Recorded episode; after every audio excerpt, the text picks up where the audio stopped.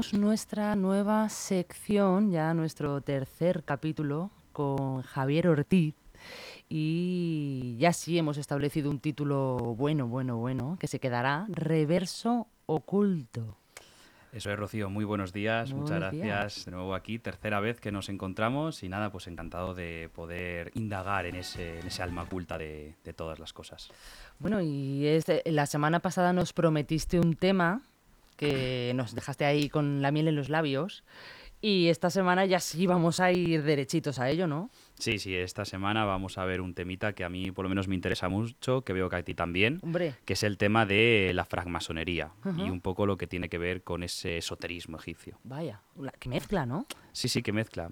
Al final es que los masones, bueno, podía decirse que es la primera orden esotérica de toda la historia, amalgaba toda una serie de conocimientos y bueno, fue el punto de partida en el cual todas las demás se inspiraron en ella. Y como digo yo siempre, ¿no? Es que los masones al final se consideraban a sí mismos los herederos de una tradición muy antigua un conocimiento secreto muy antiguo que tiene su origen en las pirámides. Y bueno, es, realmente el masón o sea, es una palabra francesa que significa albañil. Ah, fíjate. Y, frax es la piedra franca. Ah. Entonces, ¿qué pasa? Que al final este gremio de albañiles surge en la época de las grandes catedrales europeas. Lo que pasa que lo dicho, ellos a sí mismos se da una autolegitimación histórica de que son los herederos de los constructores de las pirámides y demás. Bueno, pues hubo todo ese trayecto hasta que en el siglo XVIII pues se crea, por así decirlo, esa francmasonería moderna y a partir de ahí, pues bueno, necesitas iniciarte, pasar unas pruebas para conocer esos secretos tan antiguos de las construcciones de inspiración divina. Vaya, vaya, vaya. O sea, que tiene que ver con lo egipcio. En la vida lo hubiera imaginado, ¿eh? Sí, además es muy interesante porque, y bueno, y esto lo recoge Javier Sierra, parece ser que hay una especie de costumbre por parte de los grandes personajes de la historia por ir a Egipto. Egipto siempre nos ha fascinado a todos nosotros, ¿verdad?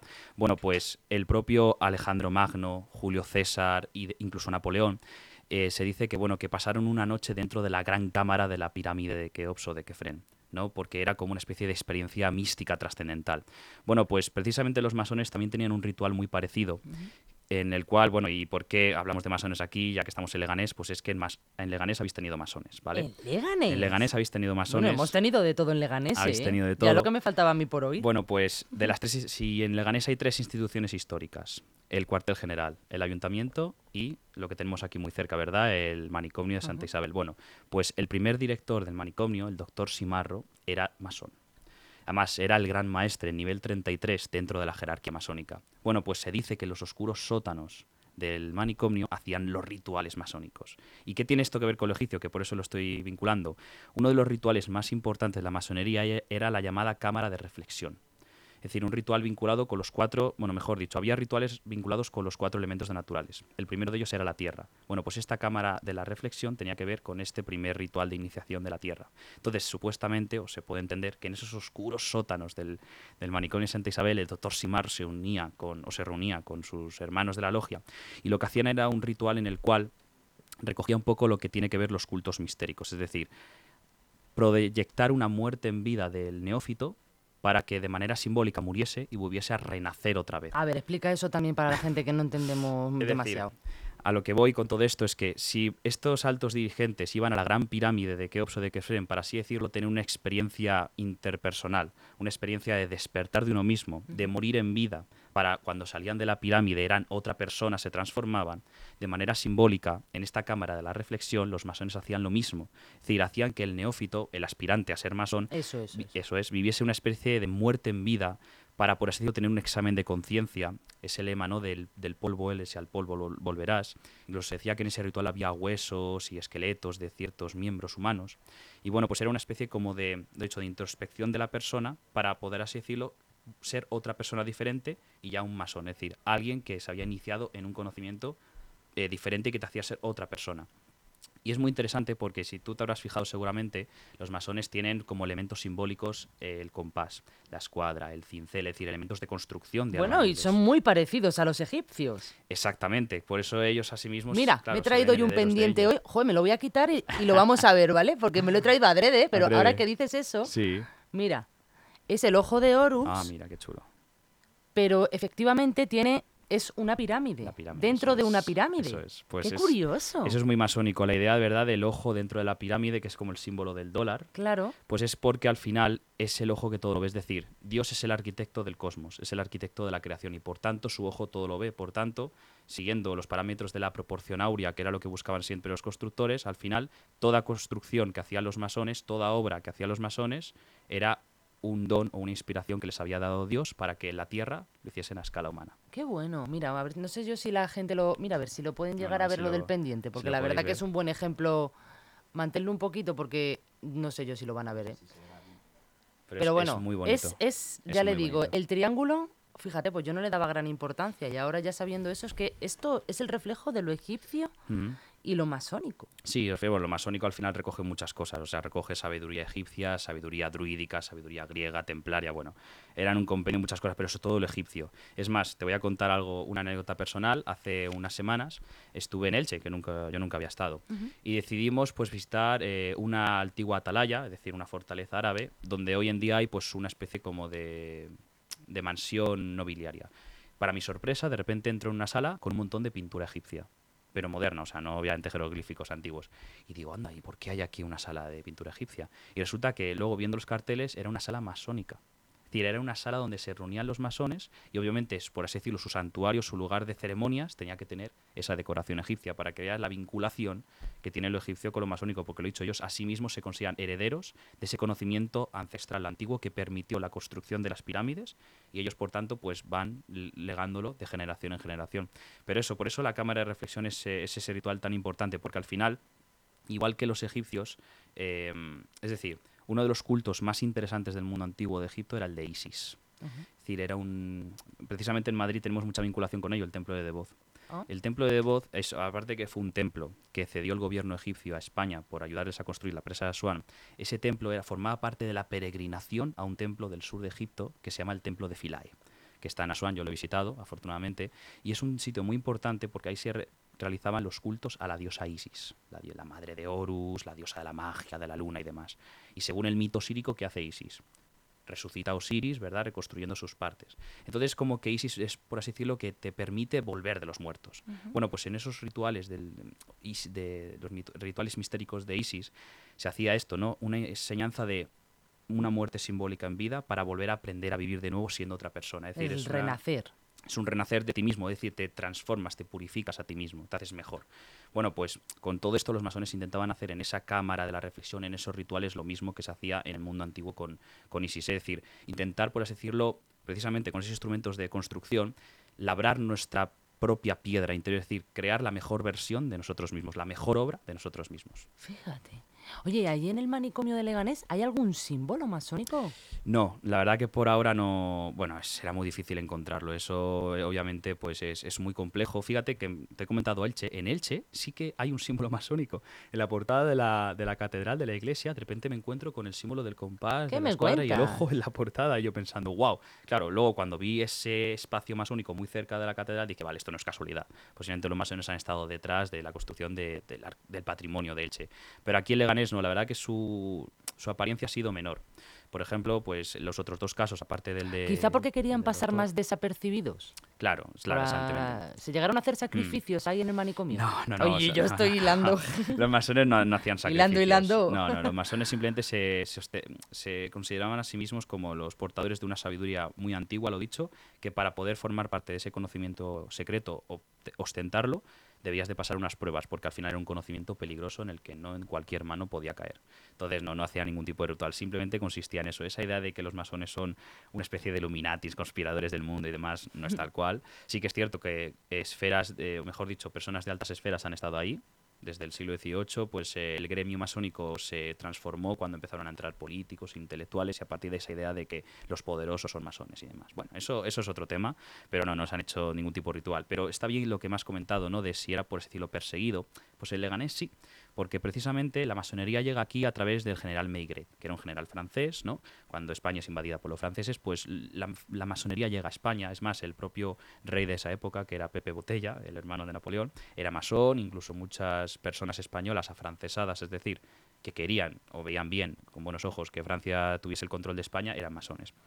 Claramente, cuando pierden la guerra, cuando los franceses son expulsados de aquí, pues los masones, claro, eran perseguidos ya por Fernando VII, por el rey, y debieron de ocultarse. Por eso el general Maigret, aunque era un masón, eh, por si quizás el primer masón de la historia de aquí de Leganés, pues tuvo que ocultarse y salir por patas. Pero bueno, pero eso luego terminó por pasar a la historia porque uno de los alcaldes de Leganés, eh, Pablo Durán, creo que se llamaba, fue masón entre el año 1900, bueno, fue alcalde entre 1920 y 1925 y él era masón.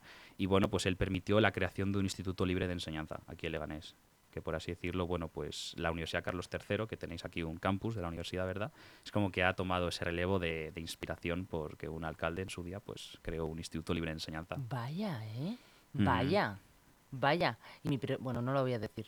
En la universidad habrá símbolos masónicos. ojalá, ojalá, ojalá haya masones por ahí. Bueno, sí que es verdad que los pues no te extrañe, porque suelen ser intelectuales y suelen Sí, ser personas... Claro, es además, es que no se ocultan ya. Es más, en Estados Unidos hay incluso eh, edificios masónicos con el pedazo de símbolo en mitad del campo, ¿no? Parece eso como la entrada de Disney World, o sea, que no se ocultan para nada. O sea, no, no es algo, ya no es lo que era antes. Lo dicho, no se ocultan para nada, pero porque, bueno, quien quiera acceder y formar parte de la logia, pues ahí está. Tendrás que pasar las pruebas, pero bueno, hoy en día es, ya no es, tiene ese carácter tan secreto. Javier, ¿y qué supone ser masón realmente? Porque bueno, lo hemos oído muchas veces, pero realmente no sabemos si por ser masón te dan un sueldo o, o te...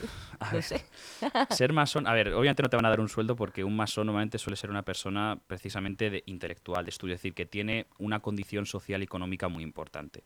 Es más, los burgueses, la gente que mm, eh, promovió esas revoluciones liberales para conquistar el poder y derrocar al antiguo régimen eran masones, es decir, eran gente con medios, a lo que voy, es decir, gente que no se tiene que dedicar a otra cosa nada más que a el estudio, los viajes, la vida hedonista y formar parte de la logia.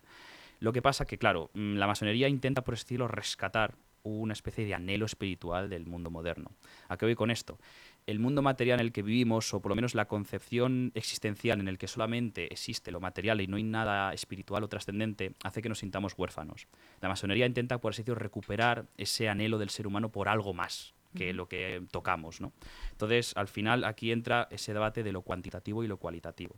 Pues los masones dan más prioridad a lo cualitativo, es decir, yo tengo ya lo, lo necesario, las necesidades básicas cubiertas, pero busco algo más, es decir, mi vida tiene que tener un sentido superior, tengo que estar aquí por algo más, esas grandes preguntas a responder.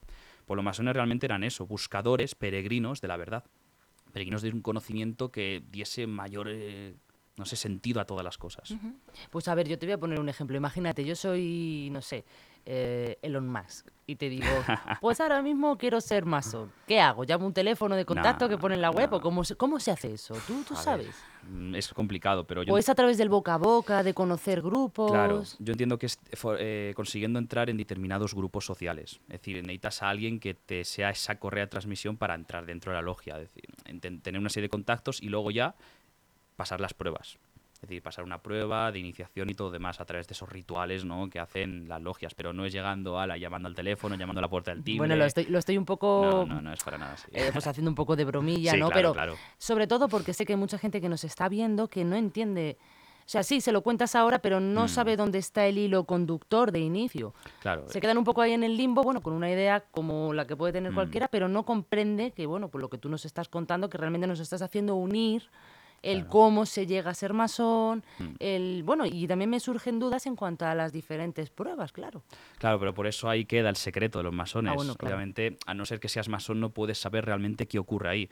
Sí que es verdad que se han filtrado ciertas cosas. Hoy en día, si buscas en internet o libros de estudio, puedes saber, como por ejemplo lo de la cámara de la reflexión, es algo que no deberías de saber, pero que aquí, por lo menos, gracias a, a los estudios, se puede, se puede traer a colación. Pero ahí está la cosa, ¿no? Por ejemplo, te he dicho que normalmente solía haber como cuatro pruebas relacionadas con los cuatro elementos de la naturaleza.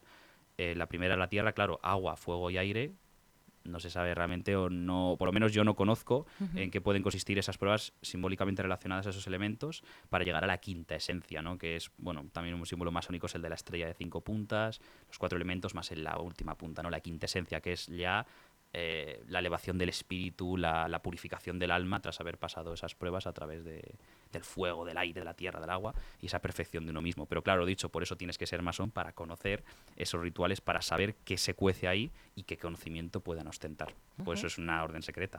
Claro, claro, si lo supiéramos todo, si ya lo supiéramos todo, no habría nada de misterioso, claramente. Bueno, ya no te interrumpo más con No, no, bueno. Yo eh, me puedes hacer todas las preguntas que quieras. Yo estoy encantado siempre de hablar a- y de enrollarme y de que charlemos y debatamos aquí.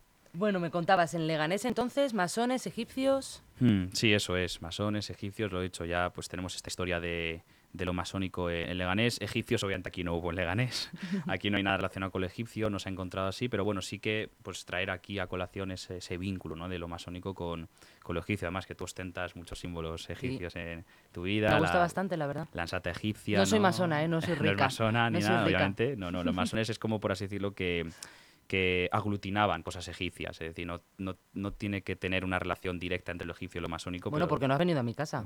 Que si vieras la cruz de la vida eterna que tengo en el salón y en la habitación, alucinas. Además, la, la, del salón es un pergamino de Egipto, de verdad, con la cruz de la vida eterna puesta en un marco súper bonito. Qué guay, qué Muy bonito. Y tengo arena de Egipto también. ¿Ah, sí? Bueno, yo no me la traje cuando estuve allí, no me la traje, pero porque dije, uff, esto Tengo también en una exposición arena de Egipto. Qué guay, vamos, qué fascinada. Bueno, es más, te digo, era un jardín zen donde iba mezclando arena de todas las partes del mundo. Y bueno, para mí eso significa el, la unión de energías mm. que han ido pasando a lo largo de la historia. Tú fíjate la cantidad de personas que han pisado esa arena. Ya ves. A lo largo de la historia y de todo el mundo que dices, mm. madre mía, y toda esa energía junta en un mismo cubículo. Claro. Es brutal el significado. A ver, a lo mejor ustedes dicen, pues menuda tontería, pues un trozo de tierra. Pero, no sé, para los que vamos un poquito más allá, pensamos que eso realmente es la esencia de la historia. Mm. Claro, es que los masones buscaban efectivamente eso, por eso he venido aquí a hablar de lo cualitativo. Lo cualitativo, claro, los masones buscan algo más allá de nosotros, es decir, buscan algo espiritual, algo que forme parte de nosotros y que nos dé, lo dicho, un gran sentido de nuestra vida. Y que no tenga tanto valor, porque realmente la arena, ¿qué, valor tiene? Claro, no tiene ningún claro, no tiene valor. asustando, No ¿eh? tiene valor material, pero sí que tiene valor metafísico, valor inmaterial. Total. tú le das un valor espiritual muy importante, es decir, para ti hay algo más allá que la simple arena y lo que, lo que tenga. Pues los masones hacían lo mismo. Es decir, daban esa importancia de que Europa, claro, tenemos que entender que en sobre todo siglos XVIII y XIX, con las revoluciones liberales, se produce una etapa de desacralización, es decir, el mundo nihilista en el sentido de que no se cree en nada y demás. Bueno, pues no es casualidad que precisamente en Europa, como si la sociedad estuviese agotada de esas rutinas pequeño burguesas de existencia, o estuviese agotada de los fanatismos políticos, buscaban algo más como por así decirlo, si hubiésemos perdido que forma, algo que formaba parte de nosotros y que hemos perdido, ¿no? Por lo más menos eran esos grupos que buscaban eso. O sea, que no buscaban el cáliz, ¿no? Ni la vida eterna. Bueno, sí, también, la vida eterna también, sí, también, sí, porque, la inmortalidad precisamente, yo lo digo en, las rutas, eh, hablo del filósofo Maimónides, un filósofo judío español muy importante que decía, fíjate, que la inmortalidad realmente se alcanza cuando comprendes las realidades metafísicas de la existencia, es decir, cuando consigues contemplar los hilos invisibles del mundo, y para eso tienes que ver a Dios. O sea, qué interesante. Más el Leganés, otro día podemos hablar de ello si quieres. Tenéis una de las fuentes más bonitas que he visto en mi vida, que es la fuente de la eterna juventud. Bueno, pues yo hablo de, obviamente de ese simbolismo eterno que es la fuente de la eterna juventud. Bueno, pues y traigo a colación eso, es decir, no se busca, obviamente se sabe que la fuente no se va a encontrar de manera física como este micrófono, pero claro, obtener la inmortalidad es eso, es buscar eso. Entonces, bueno, es un camino simbólico de interior, ¿no? Y ahora viene la, frase que culmina, que no voy a culminar contigo porque me voy a alargar, que hemos empezado un poquito más tarde, lo de, y todo eso está dentro de ti. Claro, todo está dentro de ti, todo está dentro de ti, por supuesto. Como decía el oráculo del Apolo en Delfos, como incluso formaba parte de, de, ese ritual de la cámara de reflexión, el conocerte a ti mismo. O sea, busca dentro de ti la chispa divina. Al final todo, todo llega al mismo sitio, ¿eh? Oye, y en Toledo, porque Toledo también tiene tela, ¿eh? No me quiero meter en el tema de otro día, pero es que me surge la... Seguro que a ustedes también, porque Toledo... La, la ciudad sagrada, nuestra ciudad sagrada, Vaya, lo digo. eso estará lleno de símbolos. Bueno, muchísimos, muchísimos, muchísimos. Es más, hay uno muy bonito que es... Eh, eh, en la zona del barrio Franco de Toledo, muy cerca de la iglesia San Miguel el Alto, hay en la puerta de una casa un símbolo de un candil. Bueno, pues parece ser que eso formaba parte de la Orden del Candil, que era, bueno, pues el lugar allí donde se reunían los miembros de la Orden del Candil. Por tanto, tenían ese símbolo que los hacían, pues, mm, conocerse entre ellos. Es que los masones era lo mismo, tenían una serie de símbolos, una serie de gestos que se hacía identificarse entre ellos sin que tuviesen que decir que eran masones. Bueno, pues esta orden del candil en Toledo era una orden también de inspiración masónica, una orden de ilustrados y demás, que se escondían para que, bueno, para que, vamos a decir, la ortodoxia de la iglesia no les persiguiese, no les dijese nada y pudiesen hablar de ciertos temas de, sin ningún tipo de miedo, ¿no? Y se escondían en los subterráneos de Toledo. Porque entré en esa casa. Es que tuve la suerte en una ruta de entrar en esa casa O sea, nos enseñaron la portada con, con el símbolo de la Orden del Candil, entramos, nos abrieron las puertas, mejor dicho, y entramos en los subterráneos de la casa. Y bueno, ahí pues nos contaron un poquito pues eh, como ese posible lugar en el que, igual que en los sótanos de, de- de- del manicomio de Santa Isabel, aquí en Leganés, pues también se reunían ese tipo de logias, ¿no?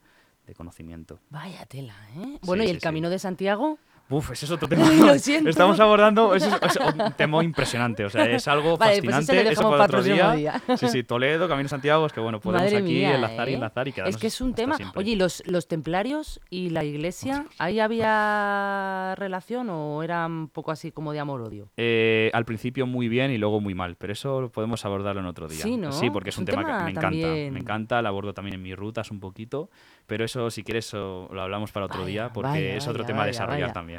Pues Javier Ortiz, un placer tenerte aquí un día más, como siempre. El placer es mío siempre estar aquí, es un honor para Madre mí. mía, vamos increchendo en esto, ¿eh? Vamos Increchendo, no. Yo se lo no dije el otro día, digo, hijo, cada día vamos mejor, ¿eh? Pero hoy ya ha sido Sí, sí, sí. el pico. Somos como el águila bicéfala del escudo de los Austrias, ¿no? Según el lenguaje alquímico, la elevación del espíritu con el vuelo del águila hacia Eh, los cielos. Madre mía. Y con este cierre